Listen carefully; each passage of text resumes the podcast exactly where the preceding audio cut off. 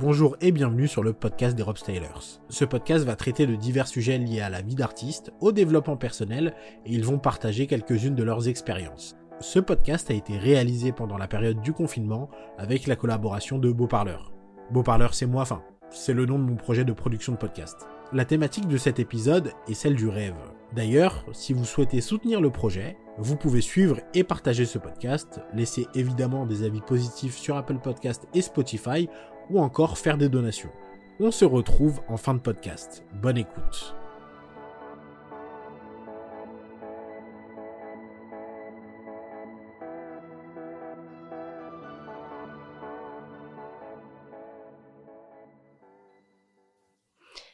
Alors personnellement, mon rêve d'enfant, ça va être un peu euh, monde bisounours et tout, mais c'était d'aider les autres. Déjà je voulais avoir un métier qui qui aide les autres. Donc euh, je partais du principe que tout ce que je pouvais faire, euh, c'était dans l'optique d'aider les autres. Donc en gros, c'était ça mon enfin de ce que je me rappelle hein, parce qu'il faut savoir que j'ai une mémoire de poisson. Mais de ce que je me rappelle, c'était d'aider les autres et voilà. Je sais pas comment expliquer mieux mais mon rêve quand j'étais jeune, c'était d'être euh, joueur professionnel de football. Mon club préféré, c'est le Paris Saint-Germain. Et quand j'étais petit, euh, j'étais pas très fort euh, au chant, donc en joueur de chant. Donc j'ai fait une petite carrière en tant que goal. J'avais un niveau assez correct. Et donc mon rêve, en fait, c'était d'intégrer l'équipe du Paris Saint-Germain en tant que goal. Alors quand j'étais plus petit, mon rêve, c'était devenir un super guerrier transformé en Super Saiyan, aller me battre contre Freezer. J'étais à fond dans la culture manga quand j'étais plus jeune, donc euh, j'avais que des rêves un peu fantaisistes. Alors au départ, je voulais être menuisière pour créer des meubles parce que les gens, ils ont besoin de meubles pour habiter chez eux. ne me jugez pas. oui, ma réflexion était hyper euh, réfléchie. Mais ouais, menuisière parce que euh, avec des meubles, tu peux tu peux vivre. euh, bah après, j'ai fait, j'aimais beaucoup le dessin euh, et c'est un peu lié, mais euh, grâce à un prof de techno, j'ai découvert une école à, qui s'appelle Claude Garamond et j'ai découvert l'imprimerie. Et du coup, j'avais toujours cette idée d'aider les autres. Et là encore, je vais trouver un lien bizarre, mais en gros, tout ce qui est papier, tout ce qui est pour écrire, bah ça aussi, ça aide les autres pour euh, avoir de l'information. Euh, ou dans la vie de tous les jours en fait on se rend pas compte mais l'imprimerie ça ça aide dans la vie de tous les jours rien que pour lire et du coup voilà bah en tant que gardien ouais j'ai eu des périodes déjà mon modèle celui que je kiffais c'était Buffon Buffon euh, j'aimais parce que il a une classe de ouf c'est un italien le gars il a, il a de la et quand t'es goal tu sais t'es tu replaces les mecs tu replaces euh, tes coéquipiers parce que t'as t'as t'as la vue de l'ensemble du terrain et le gars, il avait toujours cette classe de, de donner le mot juste à ses coéquipiers, de, de les booster, d'avoir toujours ma, c'est un leader, quoi. Puis même, euh, quand tu entends les interviews de ses collègues ou des autres joueurs qui jouent contre lui, tu sens que il a un impact euh, positif quand il est sur le terrain. Et donc moi, c'était un gardien que j'aimais grave. Sinon, il y avait aussi, avant lui, pour ceux qui ont vu la finale de Coupe du Monde 98, enfin toute la, toute la Coupe du Monde, j'aimais bien Tafarel le, gardien de l'équipe du Brésil. J'aimais bien Barthez aussi. Donc j'achetais chaque année ses gants. Et euh, sinon, il y avait aussi Dida. C'était un, gardien brésilien qui jouait à la Milan aussi. Après, t'en avais plein, Sech, voilà. Bernard Lama.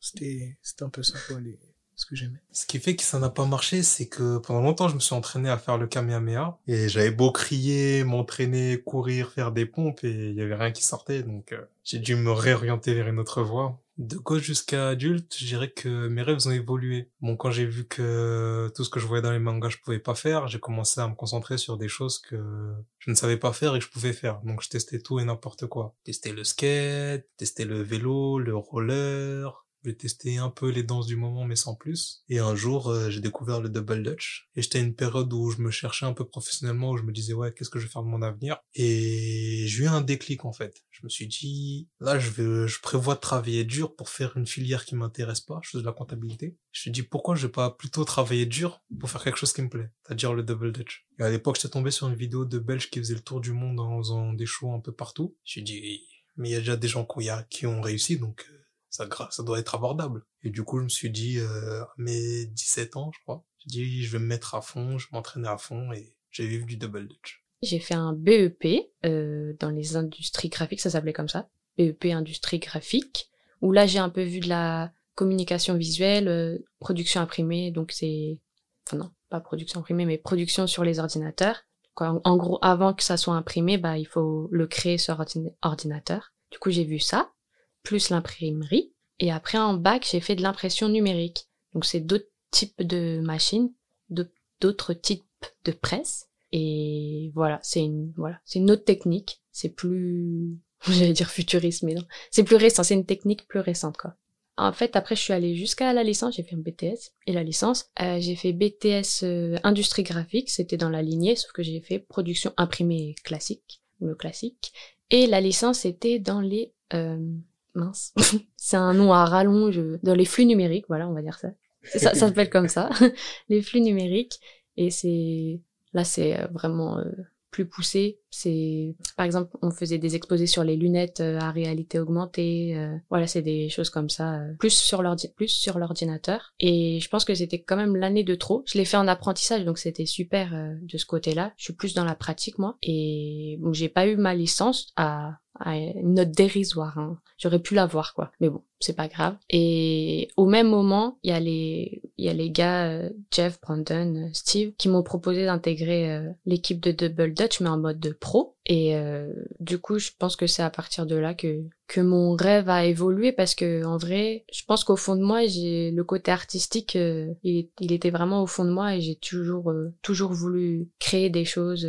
Je suis très créative depuis la petite enfance et je pense que ça s'est révélé en faisant du double dutch et de la danse. Alors ce rêve, il a évolué à partir du moment où, dès mon arrivée au collège, j'ai arrêté le foot. Et euh, au fil du temps, j'ai essayé quelques temps le basket, pas trop bon. Hein. On ne peut pas être Kobe qui veut. Je sais même pas si c'est vrai ce que je veux dire, mais en gros, j'étais pas très très fort quoi. Et euh, ensuite, dès que j'ai connu justement euh, par le biais d'une amie le double dutch, mon rêve tout simplement ça a été de bah comme j'avais dit mon rêve c'était d'être joueur professionnel de football. Bah là ça a été mon rêve c'était de vivre de ma passion du double dutch et je m'y suis employé avec Pauline avec Brandon avec Steve. On s'y employé jusqu'à aujourd'hui à faire ça. Le déclic il est venu pour moi à partir du moment où on a eu l'opportunité de faire la, la publicité avec Adidas pour la Coupe du Monde de football. À ce moment-là j'étais pas à 100% on n'était pas à 100% dans toute l'équipe. C'est vrai qu'on a eu bah moi gamin euh, puis j'aime le foot quoi faut le dire. Puis de voir les joueurs de foot avec moi à côté, t'as, t'as Mesut Et tout, qui vient et check, ouais, ça va et tout, tu commences à parler avec lui, Gabriel Jesus, tu vois les autres, on a vu plein de monde, plein de beaux monde, hein. Non, c'est déjà, ouais, non, il faut y aller à 100%. Après, on avait fait pas mal de projets entre temps, hein. mais c'est vrai que dès qu'il y a eu ce moment-là, ça a été un déclic, on a fait une réunion avec toute la team, on s'est dit, allez, 100%. C'est de se dire que tu peux te réveiller chez toi et le lendemain être euh, à des milliers de kilomètres de chez toi, quoi. Bon, après on était à côté, c'était à Manchester, donc en Angleterre, mais euh, c'est ça, quoi te dire que du jour au lendemain, un appel, un coup de fil, deux, trois emails et tout peut basculer. C'est exactement ce qui a été le cas. Et, euh, voilà, quoi. On s'est retrouvé embarqué dans un projet ouf, puissant, comment dire, avec euh, un aspect médiatique international. C'est vrai que même en France, nous, avant chaque match de la Coupe du Monde, ben, on se voyait dans la pub. Même si c'est vrai que c'était un court délai de une seconde, deux secondes. Euh, on était content quoi. Puis de se voir sur euh, les campagnes publicitaires euh, internet euh, puis voilà quoi. C'était cool. On allait sur le site de, de Adidas on se voyait et tout. C'était vraiment chouette. Et c'est là aussi qu'après derrière aussi notre carrière aussi elle a elle a eu un on a passé un plafond quoi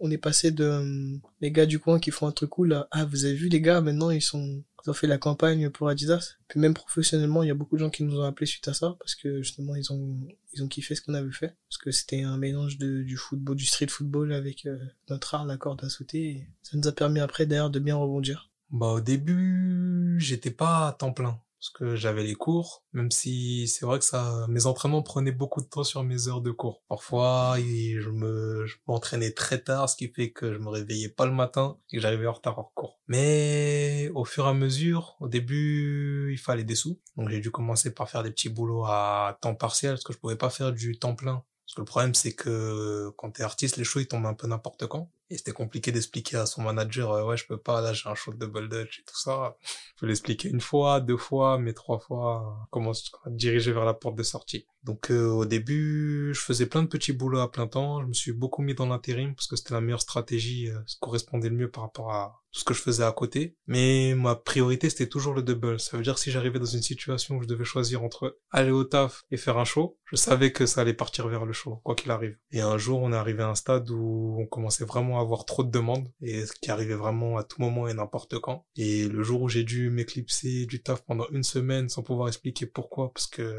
c'était pour un gros projet et qu'il y avait des clauses de confidentialité, j'ai compris que ce serait compliqué de travailler et qu'il fallait que je me mette à plein temps. Quand j'étais petite, je savais pas du tout qu'on pouvait vivre de la danse, de l'art. On m'en a jamais vraiment parlé. Enfin, je voyais bien, euh, je faisais des, sorties au théâtre, même à le cinéma, mais je sais pas, sais pas rentrer dans mon cerveau qu'on pouvait en vivre. euh, Et c'est après, bah, beaucoup plus tard que j'ai, que j'ai, ça, ça c'est monté dans mon cerveau et ça a fait tilt. Mon déclic, le, en fait, j'ai eu un, le déclic que j'ai eu, c'est euh, à chaque fois je kiffe faire des spectacles devant avec euh, tout tout ce qui est lumière. Il y a les lumières, il y a les costumes, il y a le public.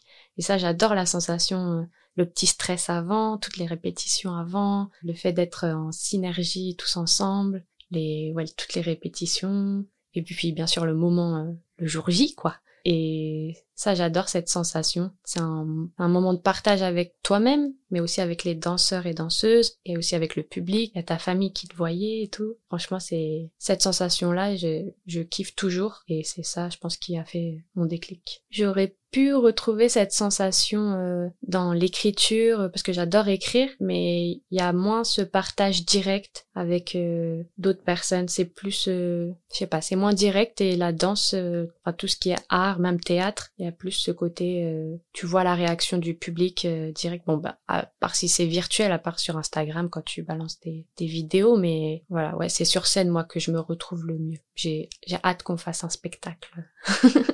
C'est sûr que t'es à l'école, tu viens, t'as un parcours euh, classique, scolaire, donc euh, maternelle, primaire, euh, lycée et ainsi de suite, euh, école supérieure. Euh, on parle pas justement de cet aspect artistique. Artistique, c'est un, un côté flou. Euh, quand on dit artistique, tu penses à l'intermittent du spectacle, les mecs qui viennent interrompre le JT, euh, pas dire ouais, on est en colère, on a besoin de sous, tu vois. Donc euh, c'est ça, hein. c'est l'image qu'on a. Et dès qu'on a commencé, en fait, on a côtoyé des gens bookés. euh, par exemple, euh, on a connu des danseurs qui ont fait la tournée de Beyoncé, des danseurs euh, qui ont dansé pour Madonna, etc. Au fil du temps, euh, on a rencontré plein d'artistes d'ici et d'ailleurs, français et, autres. Et euh, bon, on n'a plus cette crainte, quoi. C'est plutôt les proches, la famille. Ouais, mais fais attention à ce que tu fais, tu quittes ton job, ton, ton CDI. Les proches ont peur que, on, comment dire, de voir euh, quelqu'un qu'ils aiment quitter le, comment dire, la sécurité, quitter euh, son, son nid de confort, voilà, son cocon qu'elle a, qu'elle, qu'elle- qu'elle a sué pour avoir et d'avoir une vie euh, un peu instable. Donc euh, tu, tu y penses, mais si tu y penses trop, tu fais plus rien quoi. Et euh, comme je l'ai dit, avant ça on a on a eu pas mal d'autres opportunités, notamment le premier show qu'on a fait avec l'équipe c'était le Quai Branly. Se dire que nous jeunes de banlieue, on a eu l'opportunité de se, se produire au musée du Quai Branly. C'était quand même quelque chose d'assez fou et c'est ce qui nous a permis aussi derrière de de pas lâcher, continuer à rêver et de continuer. L'événement qu'on a fait au Quai Branly, ça m'a permis d'avoir confiance en moi car avant ça, j'étais juste simplement un jumper donc on m'appelait ouais allô, t'as un à telle date, telle heure, tu viens, ok. Et là en fait, j'ai dû euh, aller donc je me souviens, je m'étais bien sapé, j'étais allé avec Steve, il m'a dit vas-y accompagne-moi au rendez-vous et tout donc euh, costume, cravate, euh, bon tenue correcte exigée hein, on va pas aller en jogging pour aller au Quai Branly, euh, rencontrer la directrice du artistique du musée, ça ça le fait pas quoi. Donc euh, voilà, on s'est présenté, euh, j'ai un peu observé comment Steve il faisait. Steve c'est le manager de l'équipe et euh, d'ailleurs je le remercie vraiment de m'avoir euh, impliqué dans ce projet-là parce que ça m'a permis aujourd'hui d'être là dans ce que je fais et il m'a toujours impliqué dedans. Et en fait c'est de voir euh, ce côté en fait business, euh, négociation, euh, tout simplement poser des questions, quel type de sol, combien il y aura de personnes, comment vous imaginez l'événement. En fait c'est simple mais on n'y pense pas mais il y a beaucoup d'organisations à travers n'importe quel événement, même un anniversaire hein, tout simple. Je t'invite à mon anniv, voilà, tu me demandes qu'est-ce qu'il faut ramener, je te dis ce qu'il faut ramener, il y a une liste d'amis, etc. Donc en fait c'est ce qui m'a permis de grandir moi personnellement dans cet aspect-là. Et aujourd'hui, ben je grâce à cette expérience-là, en fait j'ai des repères et depuis ce rendez-vous, j'en ai eu plein d'autres après derrière et qui m'ont permis de grandir aussi humainement aussi. Et j'ai de plus en plus confiance en moi. Quand on a décidé de se mettre à plein temps, on s'est fixé des objectifs. On s'en fixait déjà avant. Par exemple, au début, quand on a voulu se lancer, notre problème, c'est qu'on voulait faire euh, comme les, on voulait devenir des artistes euh, du double dutch. Le problème, c'est qu'en France, la plupart font de la compétition. Ceux qui couraient, qui se rapprochaient un peu plus de ce qu'on voulait faire, ils étaient en Belgique et au Japon. Et c'est un style que, qui était pas très connu chez nous. Donc on a dû partir se former au Japon et en Belgique pour assimiler le style et vraiment commencer à créer quelque chose de nouveau. Après, je dirais qu'au fur et à mesure, on crée toujours des objectifs. Au début, c'est chercher un show. Donc on va démarcher tout le monde, on envoie des mails par-ci par-là, en espérant qu'on ait des réponses. Puis après, ça a été tourner une pub, donc on a démarché des agences, et ainsi de suite.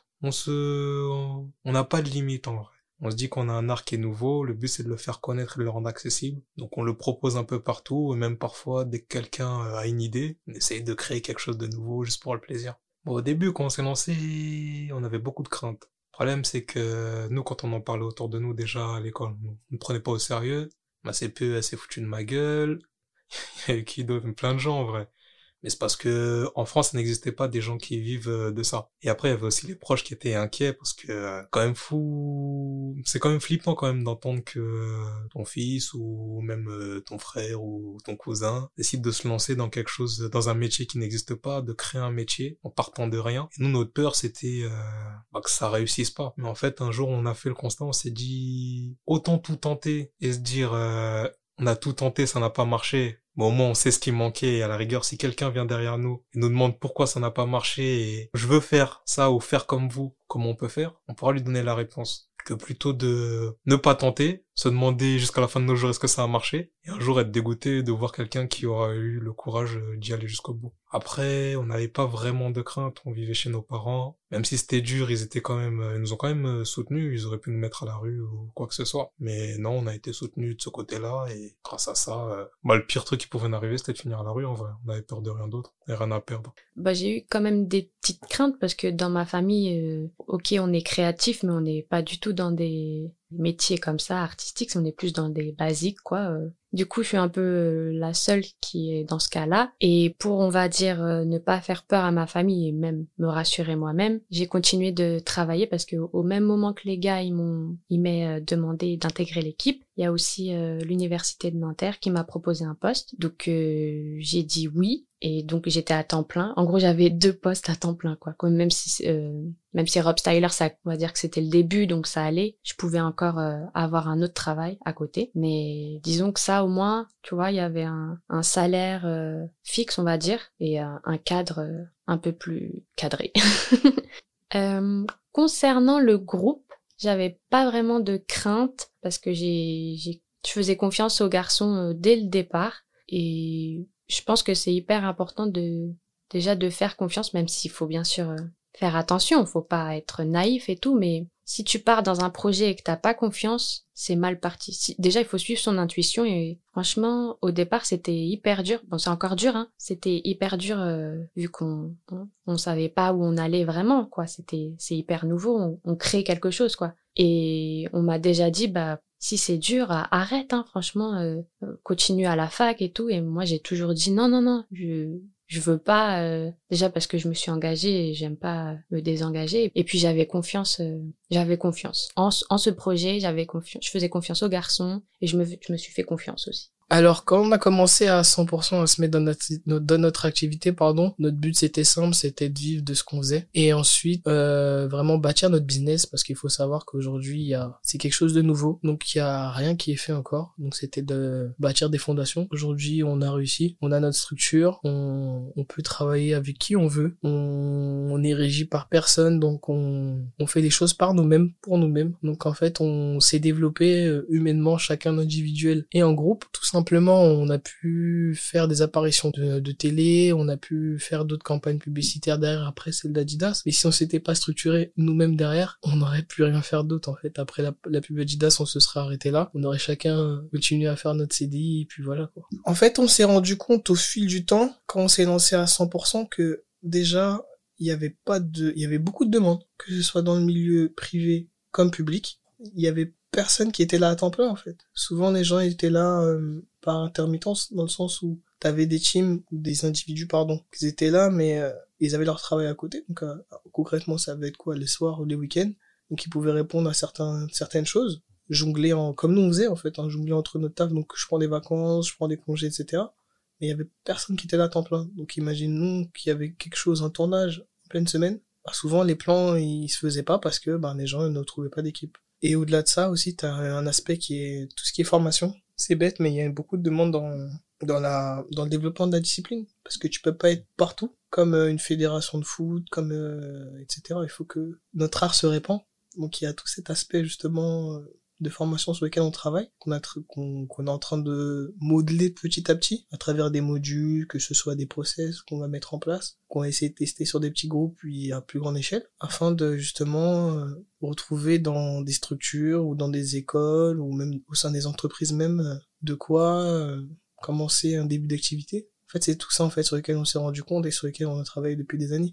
Après, c'est pas quelque chose que tu peux mettre en place tout de suite en un claquement de doigts, malheureusement, parce qu'il faut faire très attention. En France, on est régi par des lois, euh, on peut pas faire n'importe quoi. Donc euh, derrière, on a dû se former, on puis on peut pas sortir le jour au lendemain et dire ouh coucou, c'est nous, voilà, euh, on vous pond ça et puis consommer. Non, t'es obligé de faire tes preuves, t'es obligé de bah, tester les choses sur toi-même, tout simplement, et puis enfin de, de donner l'envie aux autres de faire. Donc c'est tout ça qu'on a remarqué et aujourd'hui, ben, on se lance. On a dû faire beaucoup de sacrifices pour finir par y arriver. Le problème, c'est que se lancer dans un projet comme ça, c'est en fait, t'es entre artiste et entrepreneur. T'entreprends des choses, tu vends quelque chose, mais ce que tu vends, c'est c'est quelque chose de pas concret. Ça veut dire que pour créer quelque chose qui est impossible, donc faut travailler deux fois plus dur. Donc euh, on n'avait pas le temps, donc fallait s'entraîner à sans relâche, fallait trouver de l'argent pour les projets. T'avais pas forcément le temps d'aller en soirée avec tes potes, quoi d'autre? Après c'est compliqué aussi quand t'es en couple, expliquer ouais là je peux pas, j'ai un show, ouais là je peux pas, j'ai ça, ouais là j'ai ça.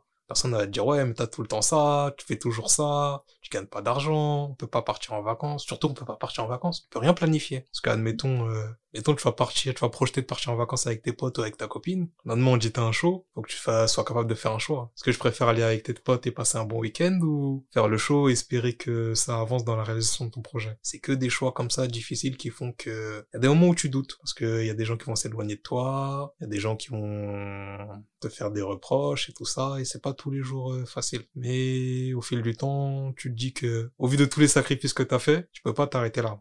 T'es obligé de continuer, d'aller jusqu'au bout et au moins pour faire honneur à tous ces sacrifices-là et pour euh, aller au bout, tout simplement. Alors, pour revenir à ce que je disais, quand euh, j'ai parlé de création, qu'on était en train de créer quelque chose, c'est par rapport au, métier, parce que il y a pas vraiment de, y a pas vraiment de métier de jumper, jumpeuse, double dutch, quoi. À part oui, peut-être des initiations dans des écoles et tout, mais le fait de faire des shows, euh, que ce soit à la télé, dans des publicités, plus oui les initiations, c'est quelque chose de concret et il y a les erreurs qui vont avec, l'expérience qui qui va avec et c'est nouveau dans le monde du double dutch et c'est en plus nouveau pour nous. Quoi. Alors, euh, faut que je remonte cinq ans en arrière, mais on s'était fixé des objectifs au départ et on s'en fixe euh, chaque année, voire chaque mois maintenant. Mais euh, au tout départ, et en fait c'est encore le cas, notre but c'est de développer la discipline, notre art, euh, que ce soit en France ou dans le monde. Donc on, nos valeurs, on va dire, elles sont toujours autour de ça, de développer que ce soit vraiment sur le terrain ou de façon virtuelle avec tous les réseaux maintenant. Voilà, on essaie vraiment d'être toujours euh, dans ce sens de développer la discipline, euh,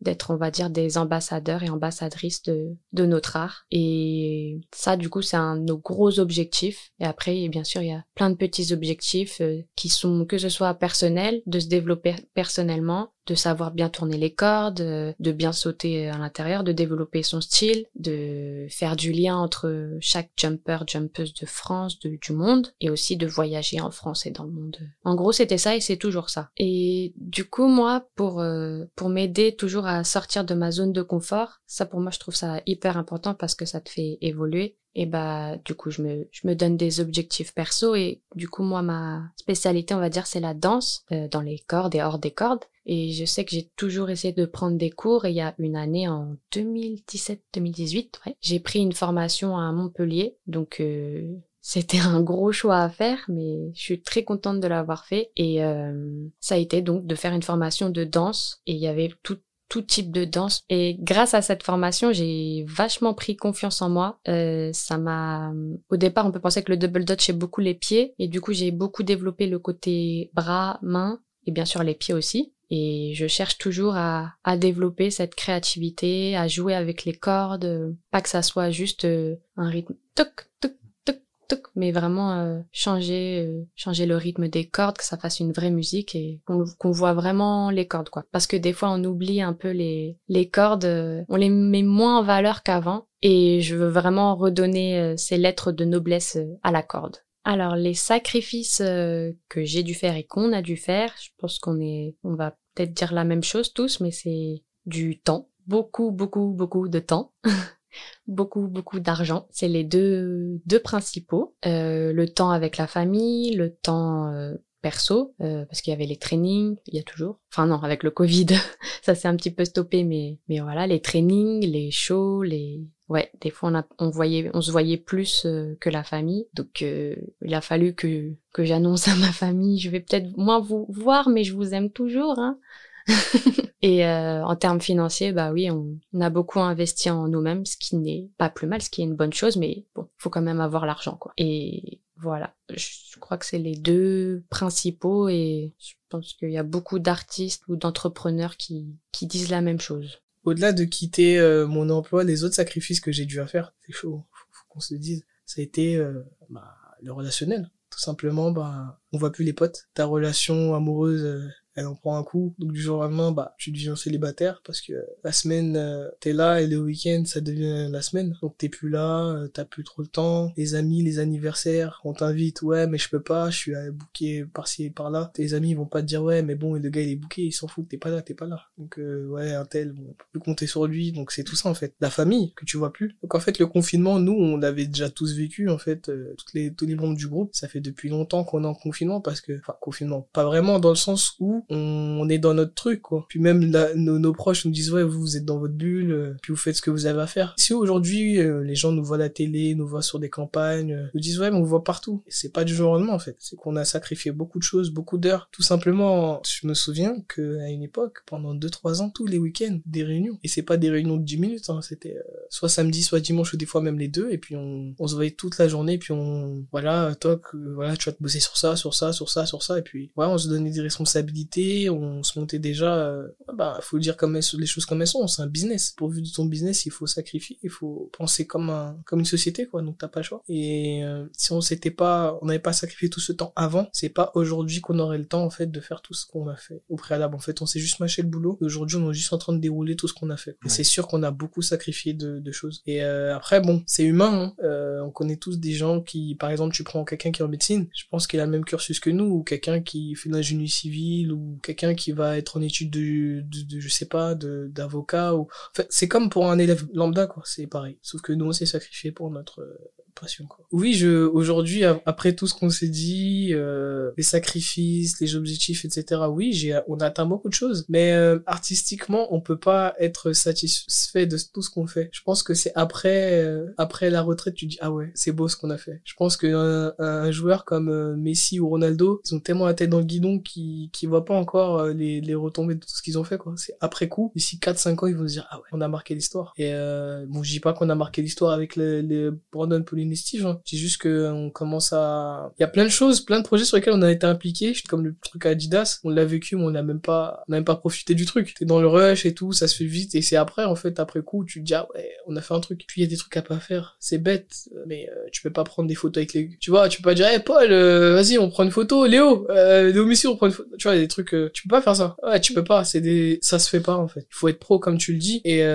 voilà, quoi. Mais c'est que aujourd'hui, quand on revoit des vidéos, on se dit, ah ouais, quand même, on a fait un truc de ouf. Après, derrière, on a pu faire d'autres choses, mais c'est vrai que oui, on a des objectifs qui sont remplis et d'autres non. Mais euh, après, on est des internels insatisfaits, je te cache pas. Mais on est fiers aujourd'hui de notre parcours et de là où nous sommes. Et bien sûr qu'on veut aller encore plus haut. Les objectifs qui seraient cool à atteindre pour le groupe aujourd'hui, ce serait de monter un spectacle. C'est vrai qu'aujourd'hui, on a fait pas mal de shows, pas mal de, de, spectacles de rue, de performances de rue, etc. Aujourd'hui, on aimerait bien passer un aspect spectacle. Je me souviens quand on était petit, euh, on avait de besoin à Paul Éluard, il y avait des spectacles chaque année. Euh, on allait en voir trois, donc un par saison. J'aimerais bien que plus tard, euh, d'ici quelques mois, euh, ben, que ce soit à Beson ou autre, hein, dans d'autres théâtres de France, ou même hors de France, qu'on puisse se produire dans des théâtres. Donc ça, déjà, c'est vraiment déjà un objectif concret sur lequel on est déjà en train de travailler et qui va se faire. Si j'avais fait, j'avais pu faire quelque chose plus tôt, j'aurais démarré plus tôt, je pense. si j'avais pu faire quelque chose plus tôt, j'aurais démarré plus tôt. C'est vrai qu'au début, tu as beaucoup de doutes et quand tu doutes, il y a des moments où tu te retrouves face à des situations où tu hésites. Cette hésitation, c'est du temps que tu perds et des opportunités que tu perds. Donc ouais, je pense que j'aurais hésité, j'aurais beaucoup moins hésité, j'aurais foncé plus tôt. Alors, si je devais donner un conseil à quelqu'un qui souhaite se lancer euh, dans un projet comme le nôtre, c'est-à-dire euh, vivre de sa passion, réaliser ses rêves, dirais de se fixer, de faire le point sur ce qu'il veut réellement. Parce que, par exemple, vouloir vivre du double dutch, c'est vague. Tu veux vivre comment? Tu veux vivre en tant qu'artiste, tu veux vivre en tant que prof, tu veux donner des cours? Après, tu veux vivre en tant qu'artiste, partir de combien de salaire mensuel tu considères que tu vis? T'as besoin de 1000 euros par mois? Est-ce que t'as besoin de 2000 euros par mois? Quand tu peux quantifier tout ça, tu peux déterminer la formule que tu vas pouvoir proposer pour vivre. Donc les tarifs pour les cours que tu vas donner, pour les chocs que tu vas donner. Et par exemple, si tu veux toucher du 5000 euros par mois, il va falloir que tu fasses euh, au moins 5 prestations de 1000 euros euh, dans le mois. Donc là, faut que tu proposes un show qui puisse valoir 1000 euros. Pas juste te contenter de venir sur scène et juste jumper. Donc là, il falloir réfléchir à des accessoires, à des tenues. Il y a toute euh, une réflexion à faire là-dessus. Et après, c'est de se former auprès des meilleurs. S'il y a un truc qui te manque dans ce que tu veux, va te renseigner auprès d'une personne qui a cette chose, forme-toi auprès d'elle et même s'il faut dépenser de l'argent, dépense de l'argent. Parce que si tu n'investis pas en toi, les gens ne pourront pas investir en toi. Parce que comment tu veux que les gens croient en quelque chose auquel même toi tu as du mal à croire Et c'est tout.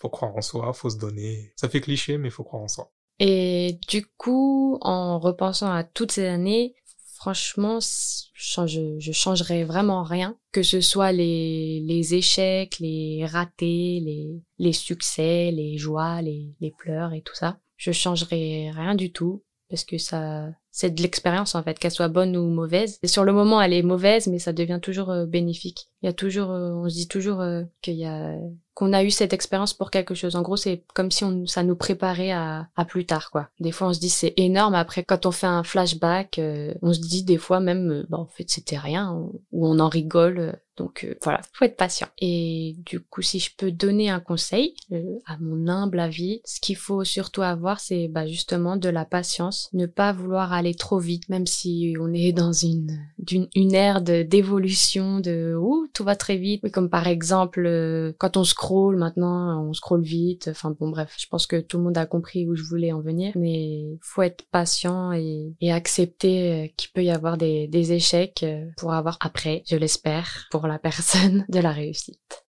Si on devait changer un élément du passé, ce serait justement de se mettre à temps complet beaucoup plus tôt dans, dans notre carrière, parce que dès qu'on s'est mis à temps complet, bah, on a eu un changement radical. On a eu un changement radical, on a été booké dans plus d'événements, donc plus d'argent, plus de visibilité, euh, et puis même pour nous, on s'est senti déjà beaucoup mieux. Et euh, je pense que pour moi, comme Brandon ou Pauline, je pense que ce sera la même réponse. Puis je sais pas, se lever, se dire que voilà, je, je, je fais ce que j'aime, c'est libérateur. Ce que je conseille toujours à des gens que je croise, que je connais, que je ne connais pas, c'est il est toujours préférable de se lever avec des regrets que avec des des remords. Vous allez me dire c'est quoi la différence? C'est que un remords, c'est que tu l'as pas fait, un regret c'est que tu l'as fait et que ça n'a pas fonctionné. Je préfère me dire aujourd'hui bon, j'ai eu un échec que plutôt de me dire mince, qu'est-ce que ça aurait donné si je l'avais fait ou pas? Donc je pense qu'aujourd'hui il vaut mieux mourir avec euh, des échecs que des regrets. Alors un conseil que je donnerais à quelqu'un qui souhaite se lancer euh, à 100% dans ce qu'il veut euh, artistiquement ou autre ou même pas hein, ou même peut-être juste changer de carrière, euh, je sais pas. C'est d'arrêter de penser et de foncer. Souvent, on se, pose, on se pose trop de questions à réfléchir à si, oui, là, oui, non, mais lance-toi. Tu serais surpris de voir tout ce que tu pourrais obtenir si tu te lançais. Et puis, au pire, tu l'auras fait. Au mieux, tu seras surpris.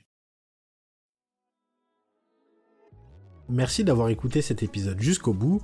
Si ça vous a plu, n'hésitez pas à suivre ou à vous abonner au podcast pour recevoir une notification à la sortie du prochain épisode. N'hésitez pas non plus à laisser des avis positifs sur Apple Podcast et Spotify, ça aide au bon référencement du podcast. Si vous souhaitez nous suivre sur Instagram et découvrir nos podcasts, c'est Beau Parleur tout attaché et au pluriel. On annonce avec les ropes la sortie des nouveaux épisodes. Pour ce qui est des Rope Stylers, le YouTube c'est Rob Stylers avec la même orthographe que dans le titre. À chaque fin de mois, sortira sur la chaîne un débat avec l'équipe sur le sujet du podcast du mois. Tous les liens vers les réseaux sociaux de Brandon, Jeff et Pauline sont également en description du podcast. Sur ce, je vous dis à très vite pour un nouvel épisode.